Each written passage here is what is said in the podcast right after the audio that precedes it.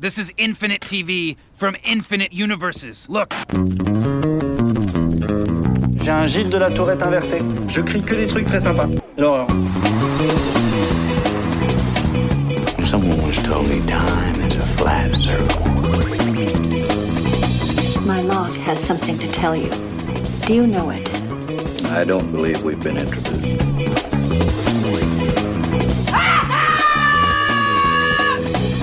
Salut à toutes, salut à tous, bienvenue dans l'épisode 84 d'un épisode et j'arrête le podcast 100% série de l'Association française des critiques de séries, la CS, en partenariat avec Binge Audio, une demi-heure entièrement consacrée cette semaine à une seule et unique série, dans une émission où l'on jurera sans dire de gros mots et où chaque critique comptera pour notre vie après la mort. Next one, next one, next Whoa, one. wait, What? wait, wait, wait. What? What? That's the last one? Pierre Langlais de Télérama, je serai votre démon cette semaine et je torturerai Marie Turcan de Numérama. Bonjour Marie. Ravi. Et Delphine Rivet, Marion Olité de Combini. Salut à vous deux. Salut. Hello. Au menu cette semaine, donc, une seule et même série, The Good Place, comédie post-mortem, délirante, colorée, philosophique et existentielle, créée par Michael Schur, lancée il y a trois ans et qui ne cesse depuis de se réinventer. Pourquoi est-elle une réussite? Quelles sont ses qualités, ses limites peut-être? On s'empresse de mourir pour rejoindre la Good Place tout de suite dans un épisode des Jarrettes. I have some questions. Thought you might. How did I die? I, I don't remember. Yes. Um, in cases of traumatic or embarrassing deaths, we erase the memory to allow for a peaceful transition. Are you sure you want to hear? All right. So you were in a grocery store parking lot. You dropped a bottle of something called Lonely Gal Margarita Mix for one.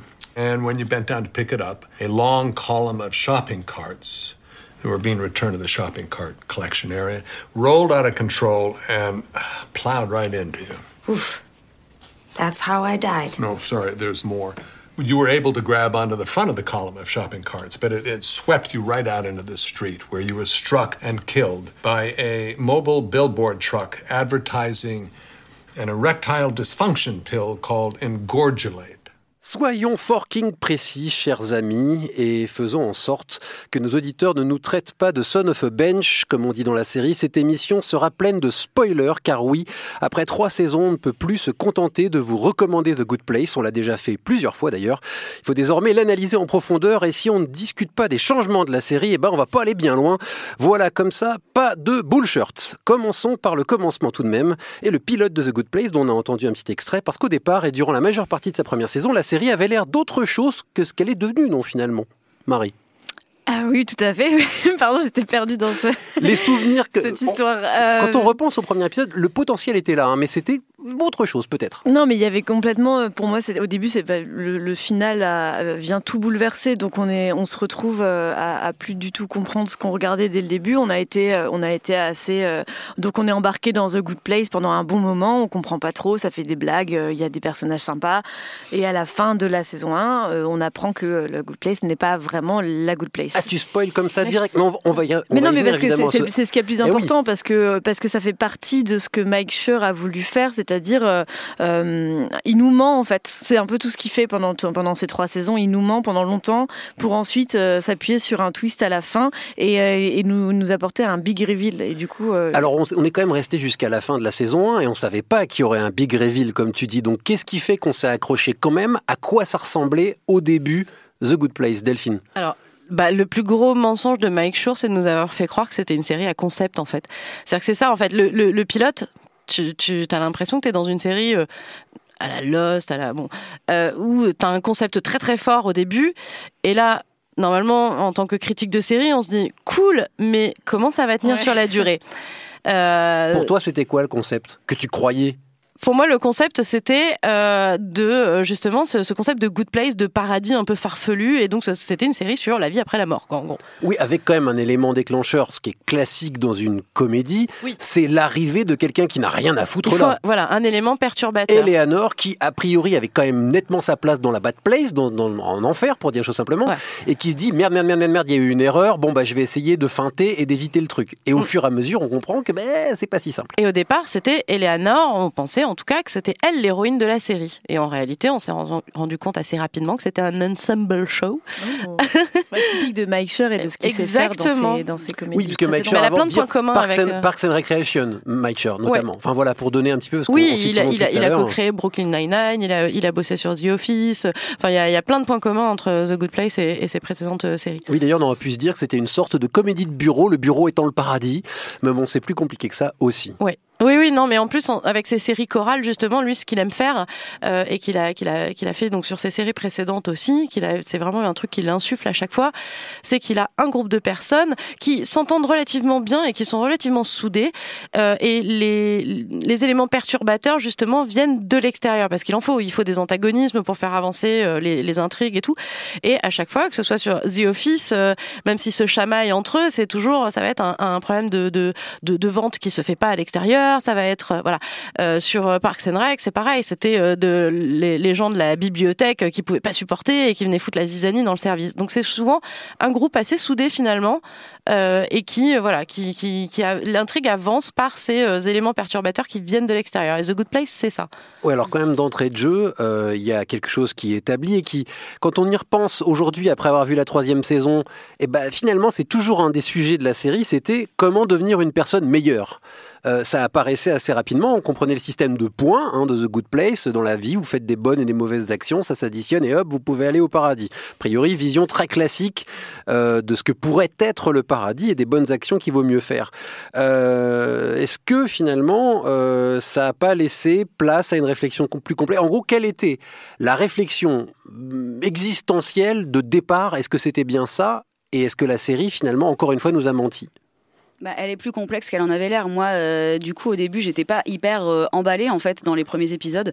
Euh, je me suis accrochée parce que aussi j'ai des petits camarades qui ont fini avant moi à la fin de la saison 1 et du coup qui m'ont motivée à continuer. Pareil. Au début, le concept vraiment le bien d'un côté, le mal de l'autre, des blagues au milieu. Je sais pas, je trouvais ça un peu un peu simpliste, la dichotomie entre les deux, un peu un peu moralisant aussi les fins d'épisodes où c'est toujours à la fin. mais en même temps, bon, c'est aussi pour ça qu'on l'aime. Elle est bienveillante cette série. Mais au fil des saisons, elle a développé euh, une philosophie beaucoup plus complexe. On s'est rendu compte qu'en fait, c'est très compliqué euh, de faire que le bien ou que le mal. Souvent, on a, on a fait un peu des deux euh, dans sa vie, quoi. Et du coup, c'est comment trouver l'équilibre pour être une personne qui peut se regarder quand même dans un miroir. Donc, c'est, enfin, ça, je, je trouve que cette réflexion-là, elle a été de plus en plus complexe et c'est ce qui m'a aussi gardé. Plus aussi le côté méta de The Good Place. Alors évidemment, on va parler de tout ça et de ce, Ouais. que, de ce que dit la saison 3 par rapport à cette notion de, d'aujourd'hui, dans le monde dans lequel on est, d'être, d'être bon, entre guillemets. Euh, tu, sous-entendais qu'il n'y avait pas vraiment de grands méchants. Alors il y en a quelques-uns, mais c'est vrai que la dynamique n'était pas celle-là. Euh, quand, on y, quand on y réfléchit, une des grandes forces de The Good Place, c'est quand même que à l'exception peut-être de Michael, qui paradoxalement est un démon, donc ça devrait vraiment être un salaud, les personnages, fondamentalement, sont pas hyper attachants. C'est des gens qui, qui, ont, qui sont pas très sympathiques, euh, la bande. Ouais, Tous- pour des raisons différentes. Et en même temps, s'ils avaient vraiment eu leur place dans la good place, donc si ça avait été des gens euh, parfaitement altruistes et gentils, euh, enfin moi ça m'aurait pas intéressé des masses et je pense que j'aurais pas été la seule. Donc finalement c'est euh, c'est le fait que ce soit des personnes imparfaites comme nous quoi qui sont euh, et, et et puis aussi euh, parce que très très rapidement on apprend euh, à les connaître et, à les adorer. C'est le, le processus est assez facile. Là. Et puis on comprend tous qu'en fait, ils avaient a priori rien à faire au paradis, juste pour les donner, même si ceux qui écoutent le podcast, sans doute, puisqu'on a annoncé que c'était plein de spoilers, ont vu la série. Mais donc, Eleanor, qui est, pour parler poliment, une fille pas très sympathique, voire une peste, Tahani, qui est une pourri gâtée, euh, égocentrique, Shidi, qui est peut-être le plus sympathique naturellement de la bande, mais qui est quand même bien lourd et qui est un psychorigide, et puis Jason, qui est euh, clairement la définition de la brutie de base. Mike Shore l'appelle son ding dong. Donc, voilà, c'est un ding dong. Marie, je t'ai senti euh, motivée. Euh, oui, oui, non, je trouve que justement, c'était peut-être ça qui nous a empêché de rentrer vraiment dans la saison 1. Il y avait ces quatre personnages qui étaient clairement pas les meilleures personnes du monde, qui étaient censés être dans la good place, et on a mis quand même assez longtemps à démonter ce truc, à nous dire, à nous expliquer que en fait ils étaient, ils étaient mauvais, et que c'était pour ça qu'ils étaient là. C'est pour ça que je parlais d'un concept, je trouve, et, là c'est quand même assez parlant que vous êtes deux à avoir dit, euh, non, en fait j'avais envie de m'arrêter, mais quelqu'un avait fini avant moi, alors j'ai continué. En vrai vrai, cette première saison, elle était pas très bonne. hein. Enfin, rappelez-vous, le, le, le, le début. Elle était sympa. Il y avait des, franchement, j'ai énormément d'amis qui ont arrêté parce Mm. que c'était des vagues, vannes un peu, euh, un peu lourdes, parce que justement les personnages sont très clichés et pour le coup, le côté Tahani va, va, va, va toujours dire la même chose et parler de célébrité et puis Jason est vraiment débile. Franchement, les personnages débiles, j'en peux plus depuis Joey. Enfin, de- j'en j'en ai ras le bol. Et quand j'ai vu ça, moi, je me suis dit, Pff. et je suis restée parce que euh, manque de bienveillance, monde de merde, euh, le cynisme est partout et du coup, j'avais besoin d'un échappatoire. Mais c'est quand même assez important de rappeler que cette série, elle se prend dans son ensemble. Et certes, on va quand on en parlera dans 10 ans, on dira ouais, super, c'était vraiment un super concept. Et en fait, ils ont retourné la situation tout le temps, ils jouent avec nous. Mais il y a eu quand même des épisodes vraiment mauvais. Et puis, il y a quand même deux personnages qu'on n'a pas cités pour l'instant et qui peut-être sont ceux qui ont permis à, à l'ensemble de devenir vraiment attachant. C'est Michael d'une part, qui est peut-être le personnage qui, même pas peut-être, c'est le personnage qui évolue le plus. Euh, et Janet, l'intelligence artificielle, qui de- d'un personnage secondaire est devenue un petit peu la, la mascotte de la série et sans doute le personnage le plus malin et le plus original. Mais pour les personnes qui regardent Brooklyn Nine-Nine, Janet et, et Michael, pour moi, c'est Captain Holt et, euh, et, euh, et Gina. Qui, en- c'est les deux mêmes personnages en fait. C'est le même concept de tu viens dans la série, tu sais pas que c'est pour eux que tu vas rester, mais en vrai c'est eux qui portent tout et c'est eux qui deviennent les vrais stars. C'est le Ron Swanson de euh, Parks and Rec. C'est typique de Michael Schur en fait. C'est les mêmes mécanismes et on tombe dedans à chaque fois parce que c'est hyper bien fait, c'est malin et c'est pour eux qu'on reste parce que les autres vont commencer à nous à nous à nous être assez antipathiques. Oui, et puis paradoxalement, c'est eux qui sont euh, le- les plus. C'est bah, c'est les non-humains, quoi. C'est ça qui est. Est-ce que ça serait pas aussi un mais échec de la série que ça soit aussi. les moins humains qui sont les plus attachants Non, parce que c'est les- sur l'humanité, quoi. C'est les moins clichés, c'est ceux qu'on a moins vus. Janet, c'est un personnage qu'on n'a jamais vu. Et ça, je trouve ça vraiment Et puis c'est ceux qui justement sont en décalage et ils apprennent justement au contact, de, au contact des autres. Oui, non, moi j'aime beaucoup le personnage de Janet euh, parce que euh, bah, déjà elle est quand même très très drôle euh, dès la première saison. il y a- je- il me semble qu'il y a- une scène qui m'a qui m'a vraiment fait mourir d'horreur pour le coup parce que tout n'était pas réussi, mais c'était c'est une scène où elle doit, euh, euh, je sais plus, non, elle doit tuer quelqu'un sur le bord de la plage là. Ou, ah non, ou, Non, c'est quoi c'est Michael, elle doit la, la tuer. Ah oui, et elle doit faire. Et donc du coup, elle dit attention parce que là, je vais faire semblant d'être, euh, enfin, de devoir vous supplier et tout. Et, et donc elle, elle joue très. Enfin, elle a, cette actrice est géniale. Et en fait, elle joue. C'est un robot, mais en fait, elle, elle singe tellement Not bien. robot. Euh, elle, elle, euh, elle singe tellement bien du coup les euh, les sentiments et les euh, les trucs un peu clichés des humains qu'elle en est irrésistible en fait. Et Si je puis me permettre, alors euh, moi j'aime beaucoup beaucoup Michael parce que c'est un personnage, bon déjà Ted Danson, voilà, Ted Danson, Déjà. Ted Danson, Ted Danson déjà, et puis c'est un personnage qui finalement euh, passe, euh, c'est censé être le boss et en fait c'est un, c'est le plus flippé de la bande quoi. C'est le, c'est finalement moi je trouve le plus humain parce que c'est celui qui qui découvre, qui apprend, qui Quand il découvre sa propre mortalité, c'est c'est Et ouais, et à mourir de rire. Et puis, la- et puis le tout, c'est lui qui, qui est le plus curieux, qui apprend. Alors, euh, Eleanor aussi, mais qui apprend la philosophie. Enfin voilà, qui, qui est finalement celui qui devait être le guide et qui devient le guidé presque. Et c'est c'est ça, moi je trouve, j'ai trouvé très émouvant cette, évo- cette évolution là. Justement, d'évolution de la série, parlons-en. It took me a while to figure it out. But just now, as we were all fighting and yelling at each other, and each one of us demanding we should go to the bad place, I thought to myself, man, this is torture. And then it hit me. They're never gonna call a train to take us to the bad place. They can't. Because we're already here.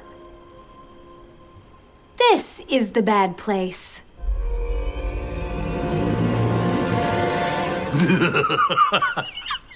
Oh, man.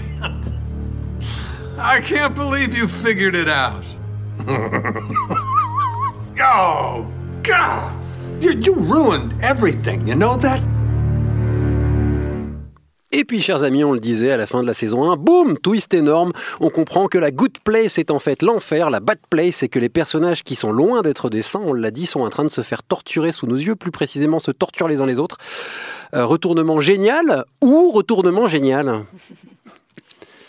Tu veux y aller, Marie Je pense que c'est un retournement génial. C'était ça qu'on attendait comme C'était réponse. ça qu'on attendait. Il me semble que, euh, que je suis vraiment tombée dans le panneau, moi. Personne m'avait prévenu. Et du coup, Ouais, j'ai, moi non plus. j'ai- Je savais qu'il allait se passer un j'ai truc bien incroyable. apprécié. mais- Ah bah ouais, moi, je savais même pas. Donc ça, ça m'a encore plus surprise. J'étais, j'étais ravie. Et je pense qu'une une partie de moi était soulagée de me dire, ah, enfin un truc. ça change. Enfin, enfin, enfin, il va y avoir quelque chose d'autre. Et, et ça, pour le coup, c'est très nouveau dans les séries.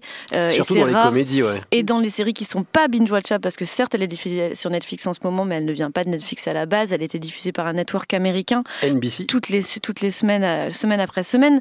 Et ça, ça n'existait que très peu avant dans les, dans d'autres séries. Tu vas en- sûrement en citer plusieurs, euh, Pierre, dans les retournements de situation, dans le fait d'attendre chaque semaine quelque chose et de se dire, oh là là, mais je vais devoir attendre six mois pour connaître la suite. Et ça, cette espèce de sentiment, ça faisait longtemps qu'on n'avait pas ressenti sur- Med faisait un peu ça. Mais sur une structure Ah, très mais différente. pas du tout sur un retournement à ce non, point-là. Il y avait non, mais il y des- avait des, des, des, des histoires de temporalité qui fait qu'on on se demandait qu'est-ce que c'est que le, pineapple, sur- Oui. pourquoi il y a un, y a euh, un- Ouais, c'est- c'est vrai. c'est un cheval ou non, c'était quoi Mais une chèvre? en fait, elle Enfin, jouait Pourquoi il y sur avait des une- trucs Oui, qui apparaissaient dans l'appart? Enfin voilà, Ah des elle, elle jouait sur une narration déstructurée, Ouais. Euh, chose que n'a pas fait The Good Place. Mais je vois ce que tu veux dire. Oui, elle, en fait, elle cherchait à être un peu imprévisible et on pouvait pas toujours, euh, euh, bah, on pouvait pas toujours se dire, on sait comment ça va finir en fait. Donc, Ceci dit, puisqu'on parle de la saison 2 de The Good Place, c'est pas loin d'être une narration déstructurée, parce qu'en fait, c'est là, c'est un recommencement éternel de, de du, enfin, en gros, c'est euh, le test, quoi. C'est, Oui, mais d'un point de vue narratif, c'est non, linéaire. c'est, ouais. beaucoup plus linéaire, Mais mais, effectivement, on tourne quand même. Ce qu'ils ont fait avec le, le final de la saison 1, c'était un peu aussi euh, une, une façon de tester les réactions, euh, peut-être aussi du public, Mm. parce qu'après, des twists comme ça, on en a pendant la saison. Ouais. C'est-à-dire qu'en plein milieu de la saison, ils vont rebooter leur propre série. Quoi. Mm. Non mais c'est impressionnant. Est-ce que ça fait que voilà, voilà, la comparaison, tu en parlais, Marie. On a dit ouais, c'est comme Lost. On ne cesse de parler de Lost. On a encore parlé de Lost. Non, mais Qui dit c'est comme Lost? Eh ben, euh, sur les réseaux sociaux, les gens, euh, voilà. Qui sont ces gens? Qui sont ces gens? Ben, Je voudrais pas balancer, mais il y a un membre de la CS qui, il y a pas longtemps, a comparé encore à. Lost. Euh, moi, j'ai trouvé que ça ressemblait plutôt à The Leftovers, la fin de la saison 3. Mais bon, c'est moi que ça regarde. Je trouve que tout ressemble à Ah The oui. Leftovers. Non, enfin, mais si. oui, tout ce qui est bien ressemble. Mais non, mais je trouve qu'il y avait la même idée. Il n'y a pas de de solution. Enfin, il n'y a pas de, de voilà. Le problème n'est voilà. Bon, on se comprend. Tous ceux qui ont vu la série, les autres, vous êtes complètement largués. On est désolé. Euh, donc, en gros, euh, est-ce que c'est une comparaison pertinente Est-ce que c'est aussi pour ça qu'on regarde The Good Place? C'est pour, comme dans Lost, parfois à la fin des épisodes, faire Oh là là, mais c'est quoi? Comme les Américains disent, mindfuck. Mais non, je pense pas du tout. Je pense qu'on regarde, on, reste pour la même raison pour laquelle on est resté dans la saison 1, c'est-à-dire les personnages, la bienveillance, l'humour, euh, les références euh, méta, tout, tout ce qui fait l'humour de Mike Schur et qui fait la qualité de la série. Euh, pour moi, c'est vraiment des bonus ce qu'il nous propose. Maintenant, il sait très bien qu'il peut continuer longtemps sur ce modèle-là, avec ces personnages que tout le monde aime. Ça va durer. Je pense que ça va s'essouffler. Ça va être, ça- on va être, avoir le cœur brisé comme moi pendant la saison 6 ou 7 de Parks and Rec, j'en pouvais plus de ces personnages. J'avais juste envie qu'ils se taisent. Euh, mais je les aimais tellement que je suis restée et je ne voulais plus rester. Et euh, ça va être ça. Mais euh, tant mieux, je resterai encore. Mais j'ai quand même bien peur. Il y a quand même plein de trouvailles de narratives, des, des choses très étranges, des épisodes. Il y a eu un épisode là dans la saison 3 où tous les personnages sont joués par Janet. Il y a des choses comme ça. Est-ce que c'est pas peut-être, Contrairement à la saison 1 qui était très, très accessible, qui fait que finalement c'est une série qui s'est refermée et qu'il y a un Mm. public qui est hermétique et qui dit ouais c'est Pork Nawak, moi j'ai envie d'une histoire plus simple, plus claire et que ça, ça peut être un petit peu euh, diviser le public. Moi, Oui, je suis... ouais, pardon, vas-y. Non, non, euh, moi, je suis quand même très surprise de voir la, la popularité qu'elle a, cette série qui est pourtant si particulière, et de gens qui ne regarderaient pas, à qui je ne conseillerais pas spécialement ce genre de série, qui finalement euh, nous, nous, nous disent euh, ben, qu'ils la regardent, en fait. Donc, euh, Moi, ça me choque pas parce qu'elle récompense vachement les gens fidèles et qu'il y a- Ouais. il y, a beaucoup, beaucoup de gens et notamment et il y a pas mal de, de, de personnes qui aiment la culture geek et qui aiment les Marvel, par exemple. Et quand tu regardes euh, des, des films Marvel, t'as toujours des petits clins d'œil, t'as toujours euh, les, les mêmes choses qui se passent et les mêmes références. Et dès qu'il y a une vraie référence, et tout, tu vois tout le public faire Ah, ah, ah, ah, on se comprend, on est entre nous. Et ben The Good Place joue beaucoup là-dessus, en jouant sur les private jokes et sur les, les, les trucs qui, qui les running gags. Je voulais pas enchaîner deux anglicismes. Non mais c'est ouais, elle s'est créé son monde et euh, je pense que moi ça me gêne pas en saison Littéralement. 3. Oui, elle s'est créée plusieurs, elle s'est recréée plusieurs fois son monde et en saison 3 en fait moi ça me dérange pas qu'il y ait plein de références méta et qu'il y ait des et qu'il y ait des, euh, des épisodes complètement barrés comme celui avec Janet. Enfin le public qui regarde la saison 3 de The Good Place, euh, il a déjà vu les deux les deux premières. The Good Place, c'est c'est peut-être le problème qu'elle va avoir, c'est qu'il faut toujours qu'elle augmente les enjeux pour nous surprendre. C'est ça aussi. Moi j'ai très peur, juste j'ai j'ai peur des un peu hein, des twists de The Good Place. Au bout du deuxième ou troisième tweet, je me disais tout, enfin, je- et heureusement Michael Schur m'a donné tort, hein, mais je me disais toujours ah oui non mais là ça va être du déjà vu, c'est pas possible, on va, enfin, et il réussit quand même, il réussit. Mais là le tout dernier twist de la dernière saison, je suis un peu euh, un peu sceptique. et moi, j'étais sceptique sur celui qui a ouvert la saison 3, euh, qui était quand même... enfin, en gros, est-ce qu'une série qui se réinvente en permanence, bah, fatalement, elle, elle va être inégale? C'est-à-dire qu'il y a des twists qui vont nous plaire, il y a des Oui, changements de décor. Il y a pas mal de gens qui ont dit, ah ouais, non, bah, on a, on a quitté la, ba- la, la Good Place, on a quitté ce décor qui était tellement tellement bien, qui était tellement intéressant et tout pour aller dans la vraie vie entre guillemets, on a perdu quelque chose. C'est c'est c'est tout à l'honneur de la série de se réinventer, mais c'est risqué. Non, je suis pas, je suis pas d'accord. Je pense que euh, c'est une, une encore plus grosse arnaque en fait. C'est juste que je, mais à mon avis, cette série a été construite sur des twists et qu'il y a des moments où on meuble et on meuble beaucoup. Le début de la saison 3, c'est d'un chiant. Vraiment, mais j'ai mis du temps, j'ai mis, j'ai eu beaucoup de mal et j'ai suivi tous les épisodes semaine après semaine et je me suis dit, bah, ça y est, c'est fini en fait. Et voilà que ça revient vers la fin. Et là, ça revient pas avec un twist, je trouve. Je trouve que ça revient juste parce que ça devient euh, plus intelligent, plus poussé, plus sombre peut-être, euh, ce qui fait un peu le- la, la qualité du truc. Mais globalement, on sent que quand on comprend que tout a été construit pour le twist de la fin de saison 1 et qu'on comprend qu'ensuite tout a été construit pour les twists dans la saison 2, on se dit mais est-ce qu'il n'y a pas des moments quand même où tes épisodes ils étaient un peu là pour rien dire? Delphine. Ouais, mais le, le, le souci qu'elle va très très rapidement rencontrer, euh, c'est qu'elle ne peut pas se permettre de faire du surplace. Elle ne peut pas se permettre de réinstaller euh, tous ces personnages dans la, la good place et que et de ne rien chambouler à chaque fois. Donc on va être euh, malheureusement, je pense qu'on va tomber assez rapidement dans la surenchère de twist. Pour l'instant, c'est super bien écrit. Moi, je, enfin, cette, j'ai du mal, à, contrairement personnes autour de la table, j'ai du mal à lui trouver des défauts. Euh, je l'ai regardé aussi parce que j'adore euh, Mike Shore, enfin Michael Shore, qui glisse plein de plein d'Easter eggs, euh, que ce soit à ses- des, des propres références à ses séries euh, passées ou, euh, enfin genre euh, le, le patron de Michael, il a une tasse avec marqué Existence Best Boss et c'est une référence à euh, À The Office. à, à Michael Scott, euh, voilà, donc euh, de, de The Office. Donc euh, voilà, c'est- c'est hyper riche et tout. Mais effectivement, malgré l'intelligence de Michael Shore, je pense qu'à un moment, il va, être, il va se heurter à, à ce problème. Marie disait que ce qui nous fait rester sont les personnages. Quand même, le twist de fin de saison 3, alors là, évidemment, on peut pas faire plus spoiler, mais c'est un twist qui est essentiellement émotionnel. C'est-à-dire que c'est c'est Ah ben, un ouais, moi c'est un hein. c'est un On twist. spoil ou pas Enfin, je sais pas. Bah, on peut, oui, bah, on a prévenu. Donc, euh, si vous n'avez pas vu la saison 3, Je sais arrêtez pas tout de si suite. J'ai vu le dernier épisode de la saison 3. Ah, bah, je suis désolé. J'ai peut-être vu l'avant-dernier, mais, il y a une forme de, il y a, il y a un reboot, on dira pas de qui, Ah, voilà. il y a un reboot, reboot. et c'est un, re- c'est- c'est c'est une manœuvre unique, enfin quasi Ah non, uniquement émotionnelle. Bah oui, ce- parce que c'est là, c'est pas, euh, voilà, c'est pas un reboot du décor. C'est un truc sur l'amour. Voilà, c'est pas un reboot de, euh, on vous place dans un autre endroit différent et vous allez pas. C'est, c'est, voilà, c'est un, c'est un reboot hyper sentimental.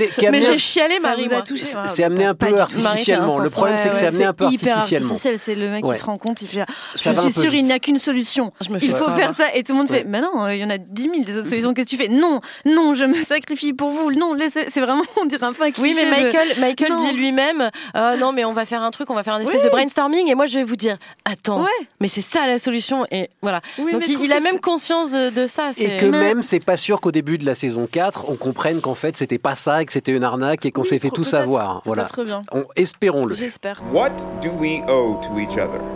That is the question Tim Scanlon asked decades ago, and it is the question I will try to answer over the next three hours. Ugh, no thanks. We all have a voice in our head. That voice doesn't tell us what to do or not do, but it does warn us when we do things that don't feel good or right. The difference between reasonable. What does it mean to be a reasonable person? I may have a different definition of so reasonable. why do it then? Why choose to be good every day if there is no guaranteed reward we can count on now or in the afterlife? I argue that we choose to be good because of our bonds with other people and our innate desire to treat them with dignity. Simply put, we are not in this alone. Ce qui fait aussi de The Good Place une sorte d'hyper-comédie de la fin des années 2010, c'est son côté méta. Comment se sert-elle de cet outil ô combien à la mode? Tu l'as évoqué rapidement, euh, Marion, tout à l'heure. C'est vrai que c'est aussi pour ça qu'on l'aime. Oui, euh, clairement. C'est-à-dire que bah, déjà le fait qu'elle joue, euh, qu'elle ait trouvé ce truc de, euh, de faire des... euh, pour éviter de dire des insultes, mais pour en dire quand même, de, de dire euh, bouche cœur. Parce que du coup, comme ils sont censés être dans la good place, ils n'ont pas le droit de dire des insultes, donc euh, euh, quand, ils, quand ils en disent, euh, c'est transformé. Enfin bref. Et ça, là-dessus, ils jouent avec ça depuis, euh, depuis trois saisons, donc ils se sont fait eux-mêmes leur propre... euh, euh, la, la, la série, elle est méta envers elle-même, et effectivement, elle cite aussi après plein d'autres euh, références, euh, ciné, films, euh, bouquins, euh, et ça, euh, ben, si tu les as vus, ça fonctionne, quoi. C'est très drôle. Enfin, ça, Michael Schur, on sait qu'il écrit très bien ce genre de, de blagues. Ça permet d'investir vachement le public. Évidemment, Mm. les blagues en, en citant des personnes qui existent, genre Brad Pitt, euh, tous les, toutes les stars y passent en fait. Euh, C'est le name, le name dropping Surtout de à travers. Ah, Il y, en a une très bonne sur la fin de saison 3, c'est le, le dating entre Ruth Bader Ginsburg et Drake. Ah oui. Si je dis pas Oui, de oui, bêtises, oui, oui. qui est d'ailleurs rappelé deux fois Mais parce oui. qu'elle marche bien, donc on la met deux fois, c'est Ouais, bon. ouais, c'est très drôle parce que c'est Ouais. le, le blogueur euh, un peu people euh, qui, euh, Qui a réussi à mettre ensemble. qui demande quel était le, le, le- le couple le plus scandaleux, euh, le plus incroyable. Et euh, Janet dit Oh, bah c'était Ruth Bader Mhm. Ginsburg avec, avec Drake. Et en fait, c'est Annie qui les a foutus ensemble. C'est très drôle. Mais, mais en fait, ce qui est marrant aussi, c'est qu'on on, on apprend qu'il y a des des vannes qui ont été rajoutées euh, un peu par hasard euh, et qui ont existé de façon un peu, euh, un peu fortuite comme ça et qu'après quelques épisodes après ils vont rebondir dessus donc elle va entrer dans la mythologie de la série je n'ai pas d'exemple à vous donner je suis désolée Mais quand je, quand je parlais de méta, c'est pas seulement dans les dialogues, c'est aussi dans le fait que c'est une série. Alors, c'est pas Westworld, mais on n'en est pas loin. C'est une série sur la fabrication d'un récit. C'est-à-dire, c'est une série où littéralement le décor est fabriqué de toutes pièces par les personnages eux-mêmes, qui le recréent, qui le font évoluer. On a, c'est pour ça que Marie, tu sous-entendais que ça pouvait durer éternellement. C'est-à-dire que c'est presque une simulation. C'est une simulation d'ailleurs, particulièrement à la fin de la saison 3. Donc finalement, c'est presque on est presque dans une pièce verte avec des murs verts et tout est en numérique et on peut tout changer à volonté. Et ça, c'est passionnant. C'est une arène. Dans la Good Place. Ouais, c'est une arène totalement évolutif. Tout et peut changer. Et c'est vrai que quand les comédies sont souvent dans un salon, un pub, un truc, dans des décors qui sont très... Parce que finalement, on n'est pas loin de la sitcom, il n'y a pas de rire enregistré, mais on est dans un décor clos très souvent.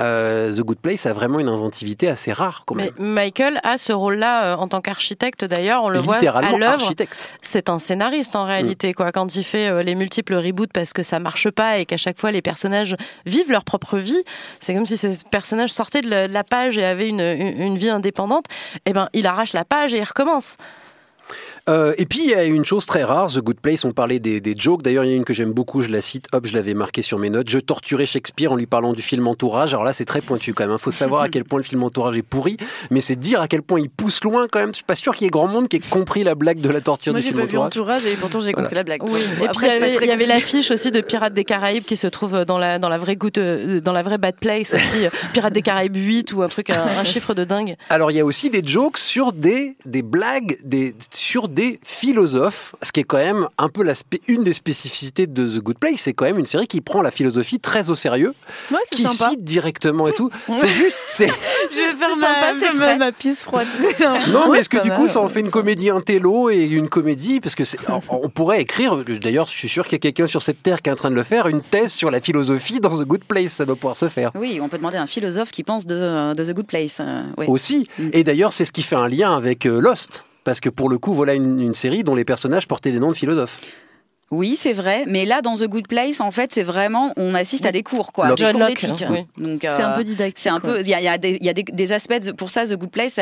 À la fois, c'est cool parce que ça parle de philosophes. On parle quand même très rarement de philosophes dans les séries. Spinoza est pas mal cité, je Mais crois. c'est hein. assez pédago, quoi. On voit, euh, voilà, on voit Chidi qui essaie d'expliquer à Léonore euh, le. euh, Oui, mais, voilà, elle a- les- mais les après, elle finit par claquer des références de philosophes et c'est cool. Et c'est vrai que c'est pas souvent que les philosophes sont cool. En fait, ce qui serait intéressant, c'est de savoir euh, que, euh, au point de vue de la série en général, dans quelle morale et dans quel courant philosophique elle, elle s'inscrit particulièrement. Eh bien, justement, même- Marion, t'écoute.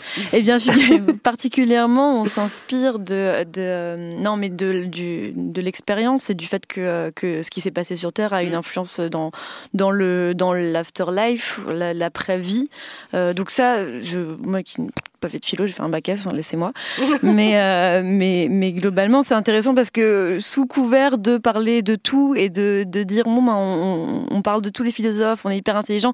Elle, elle, elle, elle pousse un, un, un argumentaire qui est assez restreint au final. Et si tu veux en, en parler, enchaîner là-dessus, Bah, c'est dans la saison 3, Dans la on saison comprend 3, qu'il voilà. y a un bug. il y a un bug. C'est-à-dire qu'on ne peut pas aller au paradis, c'est impossible. Même le type le plus euh, appliqué qui vit une vie de sacrifice total n'ira pas à la good place. Et donc pourquoi il ira pas à la Good Place? Parce que le monde maintenant est trop complexe. Et ça, ça, ça, pour moi, c'est là où ça a enfoncé un petit peu mon, mon désarroi et ma circonspection.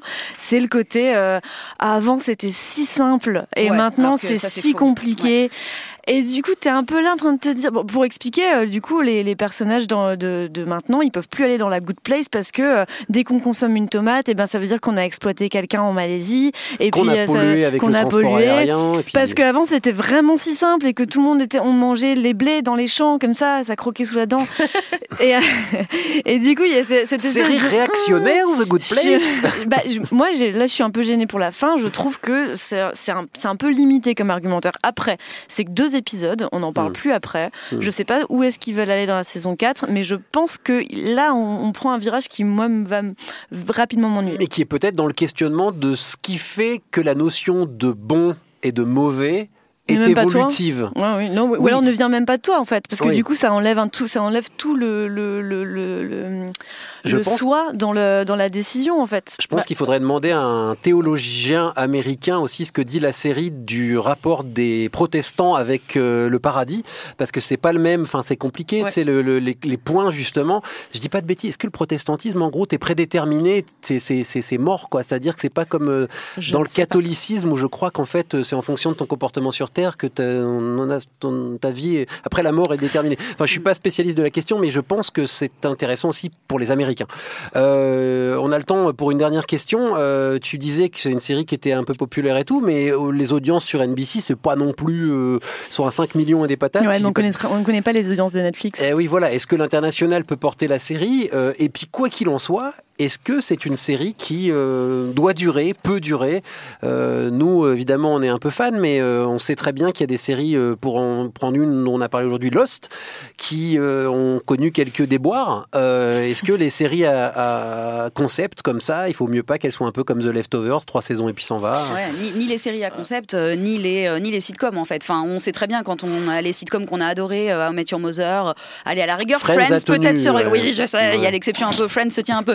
Met, hein, elle a fait 7-8 saisons. on a Oui, oui, même- mais elle s'est effondrée. non, mais elle était, c'était la catastrophe. Ah ouais, mettre après la saison, euh, je sais pas, la saison 5-6, Yes. euh, c'était, c'était vraiment la catastrophe. Est-ce qu'on a envie de voir The Good Place arriver à la catastrophe? Non. Enfin, euh, moi j'aimerais Je voir pense pas 4-5 qu'elle saisons. puisse parce que Il regarde Delphine est Michael trop Schur, contente. Michael, a- j'ai lu un article où euh, Kristen Bell dit qu'elle, que Michael Schur lui a dit la fin de The Good Place, donc il connaît la fin, c'est déjà pas mal. Est-ce que ce serait un twist la fin de The Good Place?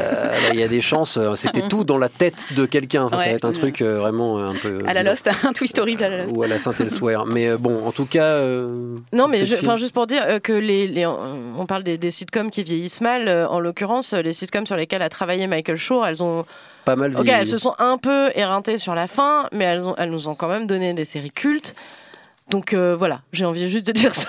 Non, mais puis les gens en ont besoin. Regarde- je pense. regardez Je le que ça CV, du, le CV du monsieur. Moi, j'ai foi en lui. Mais le, le concept, il va, oui, il va finir par s'user, mais il faut qu'il parte au bon moment. Et ben nous aussi, on va partir au bon moment.